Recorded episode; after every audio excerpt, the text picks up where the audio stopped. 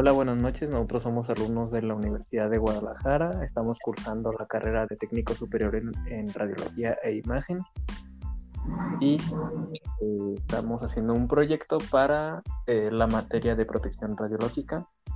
Eh, me presento, José Manuel Ramos, y estoy con mi compañera. López Marani Daisy Esmeralda. les vamos a explicar un poco sobre los incidentes nucleares. Pero para empezar debemos de recapitular qué es un material radioactivo. Y los materiales radioactivos se pueden dividir en, en dos grupos, por así decirlo, que son los materiales radioactivos de origen natural y los materiales radioactivos de origen natural tecnológicamente mejorados. Estos materiales son mejorados por el ser humano, en donde eh, hacen pasar al material radioactivo por un proceso para aumentar su capacidad eh, de penetración o destrucción. Sí, y este tipo de materiales pueden este, ser usados tanto para beneficio como para, para hacer el mal, porque pues eso se ha visto a lo largo de la historia con las bombas nucleares en las cuales este, se buscaba afectar a las personas, tanto con la propia explosión como la expansión de, radiación en el área, ¿no? Que era la que al final y al cabo hacía más daño a largo plazo que la propia explosión. Y aunque estos este, se hayan buscado para hacer este, afectar a las personas, también están otro tipo que son este, accidentales y que pueden pasar por descuido o negligencia o mal,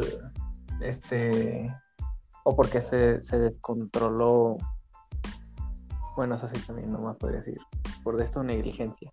Y aún así, eh, ambos son catalogados como incidentes nucleares, este, ya que se le dice incidente nuclear algo que, eh, una situación en donde una sustancia o líquido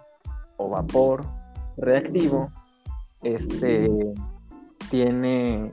se fuga o puede puede haber riesgo de que se fugue algo no necesariamente tiene que fugar. Tiene que haber el riesgo en el cual puede perjudicar a las personas y, al, y, el entorno o algo en, donde ponga vidas en riesgo. Un accidente nuclear eh, quizás un poco conocido sería el accidente que ocurrió el 9 de noviembre de 1971 en una instalación eh, eléctrica donde más de 190 mil litros de agua radioactiva se este, depositaron al reactor y estos se volcaron en el río Mississippi. Y parte de, estos miles de litros este, fue a dar a el río Sao Paulo, eh, en el cual pues eh, esta agua llegó al, sistema pues de, agua de esta ciudad, haciendo que se contaminara.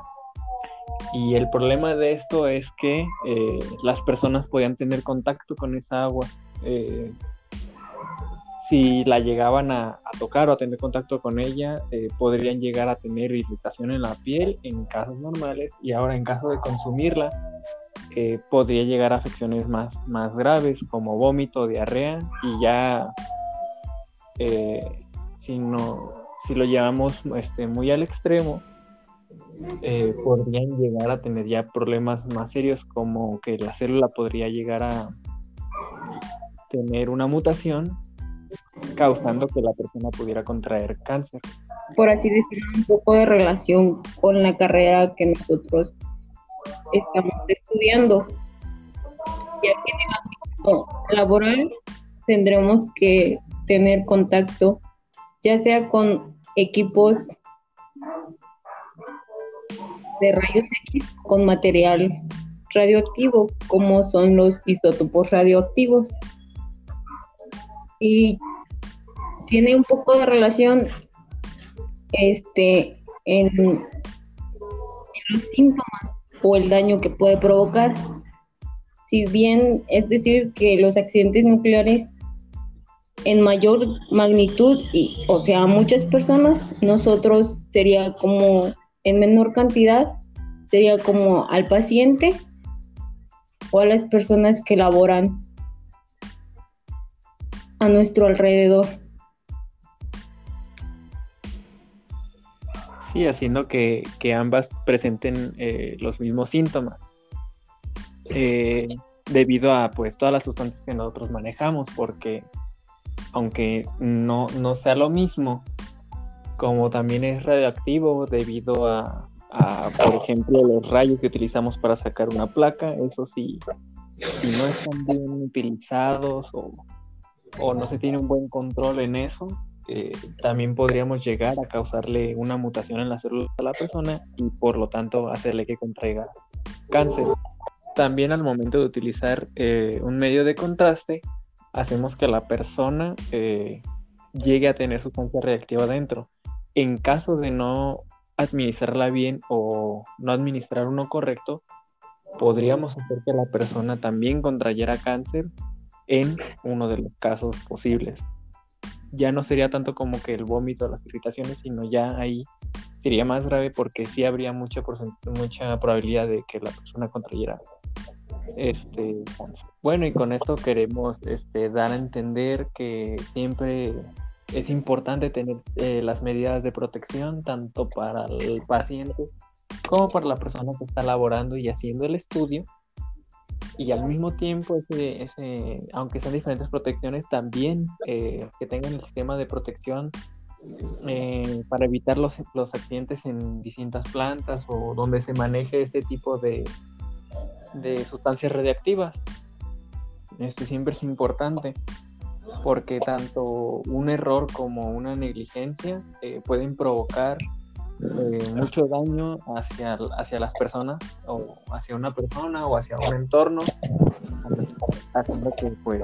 eh, se produzcan distintos eh, tanto enfermedades se produzcan distintas catástrofes se podría decir que de no controlarse a tiempo o de no tener un control pueden llegar a matar a muchas personas sería todo de nuestra parte. Este, muchas gracias. Nos despedimos.